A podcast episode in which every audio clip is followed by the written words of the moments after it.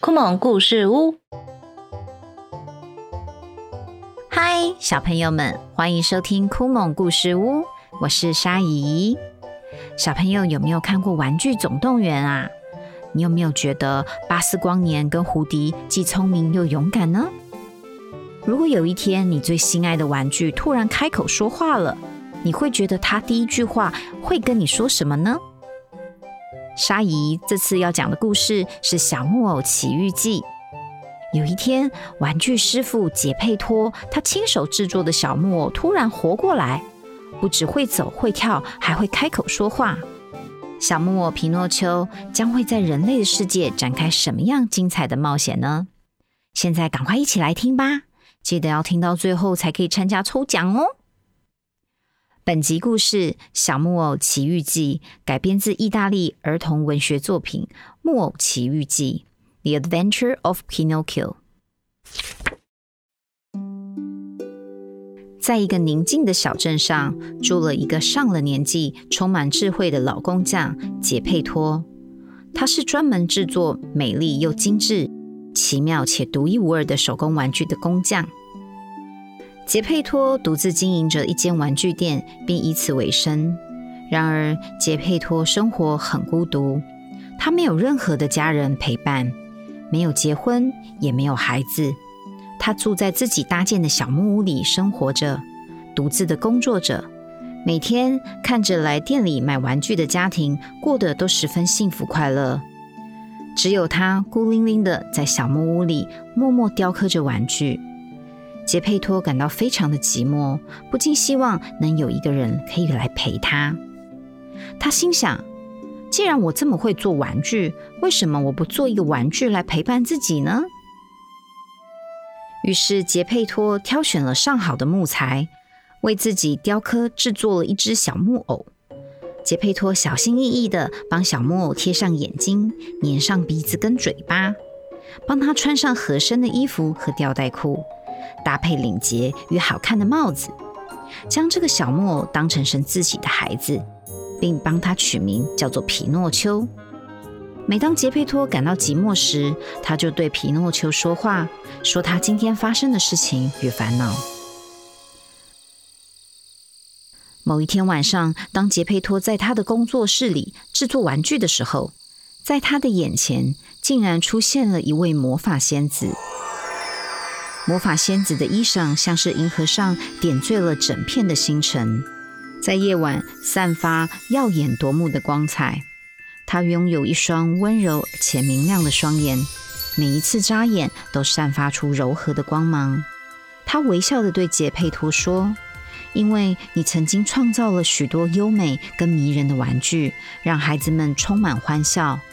这一次，我决定帮助你实现你的愿望。”魔法仙子将手上的魔杖向桌上的小木偶轻轻一挥。小木偶皮诺丘竟然活灵活现的站了起来。皮诺丘在桌子上笨拙的迈开双脚练习走路，左脚、右脚，左脚踏步，走着走着，竟然一不小心，砰的一声把自己给绊倒了。眼前的一切让杰佩托吓呆了，他揉揉双眼，几乎不敢相信。最后，他无法克制自己，高兴的把皮诺丘抱了起来。杰佩托感到非常的开心，现在他再也不是一个人了。第二天，小木偶皮诺丘充满了好奇心，他开始展开他的学习之旅。他穿上全新的制服，背着杰佩托精心缝制的书包前往学校。走着走着，他突然听到远处传来嘹亮的喇叭声和节奏明快的鼓声，发现远方有一个马戏团正在进行公演。咦，那是在表演吗？好想去看看哦！但是因为出门前杰佩托千叮咛万嘱咐，一定要好好上学，认真学习。皮诺丘知道他必须去上学。无奈的又叹了一口气，然后决定在去学校的路上好好休息一下。他自我安慰说：“上学偶尔迟到一天应该没有关系吧？”皮诺丘这么想着，于是呢，他就转头回到了马戏团的方向。在马戏团的表演中，皮诺丘被邀请上台表演。如此特别的小木偶，不只会说话，还会跳舞。皮诺丘的表演获得了观众的好评，马戏团的老板也因为赞赏皮诺丘的才华，竟慷慨的给了他五枚闪闪发亮的金币。皮诺丘感到非常的开心，拿着金币，迫不及待的想要跟杰佩托分享，却不料碰上了狡猾的狐狸跟狡诈的猫咪。皮诺丘啊！你想不想让你的财富翻倍呢？我们知道有一个神奇的富贵草原，只要你种下一名金币，就会长出一棵满满闪亮的金币树哦。狐狸不怀好意的说着。皮诺丘回应：“是真的吗？你们赶快带我去吧。”结果，皮诺丘就这样上当受骗了。狡猾的狐狸跟猫咪把皮诺丘带去了无人的荒郊野外，包围皮诺丘，威胁他要把他的金币交出来才可以。情急之下，皮诺丘只好把金币全部塞进嘴巴，一口气吞进肚子里。这个突来的举动让狐狸跟猫无计可施，他们只好联手把绳子绑在皮诺丘的脚上，吊挂在一棵树上，看他可不可以乖乖的把金币吐出来。夕阳快下山了，皮诺丘人头上脚下的被吊在树上，没有办法挣脱。狐狸跟猫咪已经等到没有耐心而离开。现在皮诺丘叫天天不应，叫地地不灵，没有人会来救他。他觉得十分难过、绝望，就哭了出来。这时，仙子出现了，拯救了他。仙子问：“这是怎么一回事呢？”皮诺丘心里觉得很愧疚，于是他试图编造谎话，说他是为了摘树上的苹果给爸爸吃，才不小心摔倒挂在树上的。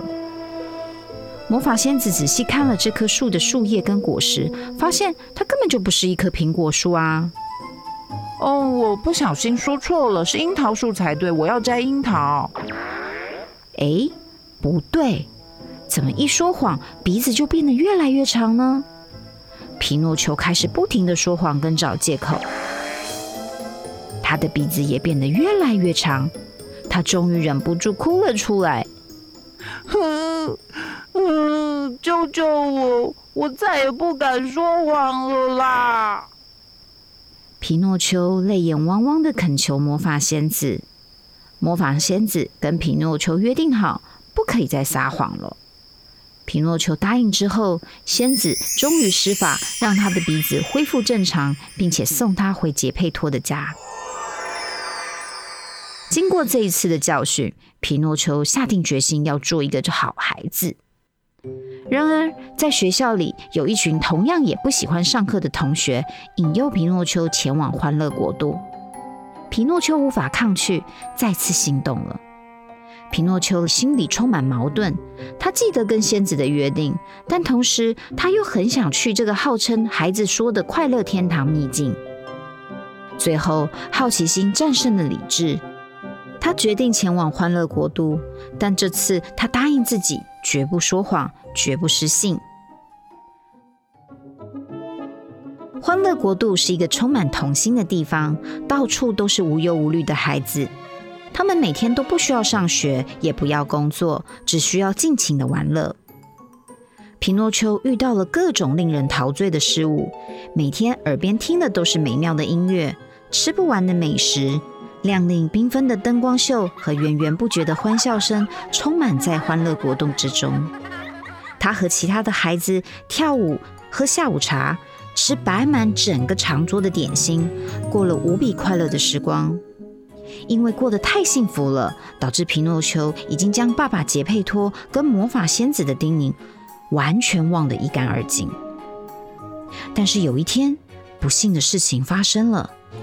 皮诺丘发现自己从耳朵开始长出毛茸茸的毛发，接着是手，还有脚长出了蹄，最后是全身。皮诺丘竟然变成了一只灰扑扑的驴子。原来这个欢乐国度是坏人精心策划的诡计，专门引诱贪玩的孩子，然后趁他们没有防备的时候，在食物里面下药，让他们变成驴子，以便出售给需要劳力的工厂。皮诺丘变成了一只驴子，他的生活变得比以前更艰苦。他跟其他被困住的小驴子们一起被关进阴暗而拥挤的笼子里，他们每天都必须要做又苦又重的劳力工作，承受着工厂主人无情的责骂跟鞭打。在一个风雨交加的夜晚，一场巨大的海啸席卷而来，笼子被毁坏，皮诺丘被冲进了大海里。掉进海里的皮诺丘逐渐恢复了人形。他挣扎着游泳，但终究疲惫不堪，再也游不动了，只能漂浮在水面上。突然，前面竟然出现一条巨大的鲸鱼，鲸鱼张嘴，瞬间就吞下了皮诺丘。当皮诺丘再次醒来的时候，他发现自己在一个潮湿而且阴暗的地方，他还听到了奇怪的声音。前面怎么会有一丝光呢？皮诺丘靠近一看，啊，那不是爸爸吗？此时，杰佩托与皮诺丘两人相拥而泣。原来，杰佩托在小镇里找不着皮诺丘的踪影，生怕他受到坏人骗，被坏人抓走了。为了寻找皮诺丘，他乘着小船搭船到海上，准备去另外一个岛屿寻找皮诺丘时，竟然不幸被鲸鱼吞下肚子里。爸爸，我有一个逃生的办法。我们用这些被鲸鱼吸进肚子的漂流木来生火，燃烧的黑烟会让鲸鱼想打喷嚏，那时候就是我们逃生的好机会。皮诺丘跟杰佩托好不容易用手边的工具生起了火，燃烧起堆积的漂流木，浓密的黑烟不断的往上窜升，终于等到了鲸鱼打了一个大喷嚏。将他们从喷气孔里喷了出去。皮诺丘跟杰佩托顺着海流漂流了三天三夜，才回到了陆地。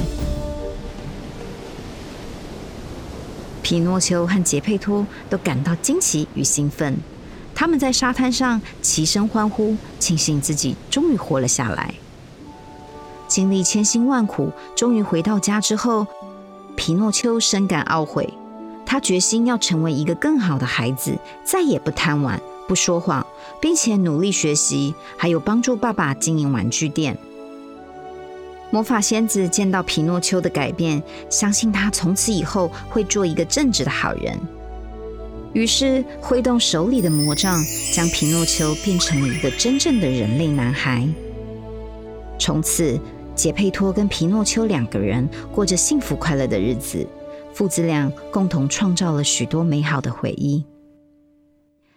故事讲完了，小朋友们觉得皮诺丘是一个怎么样的孩子呢？虽然他一开始贪玩又爱说谎，想用谎言来掩盖自己的错误，但是他后来学到了教训，知道诚实面对自己跟他人，才不会感到后悔，也不会受到良心的惩罚。没有人一生下来就是完美，没有任何缺点的。每个人都会犯错，但如果可以改进自己的缺点跟不足，那就是成长的一大步哦。故事的最后，我们一样准备精美的小礼物要送给大家哦。请问，皮诺丘跟杰佩托是怎么逃出鲸鱼的肚子呢？只要在 Facebook 活动贴文留言回答答案，就有机会可以抽到精美的绘本哦。酷梦故事屋，我是沙姨，我们下次见，拜拜。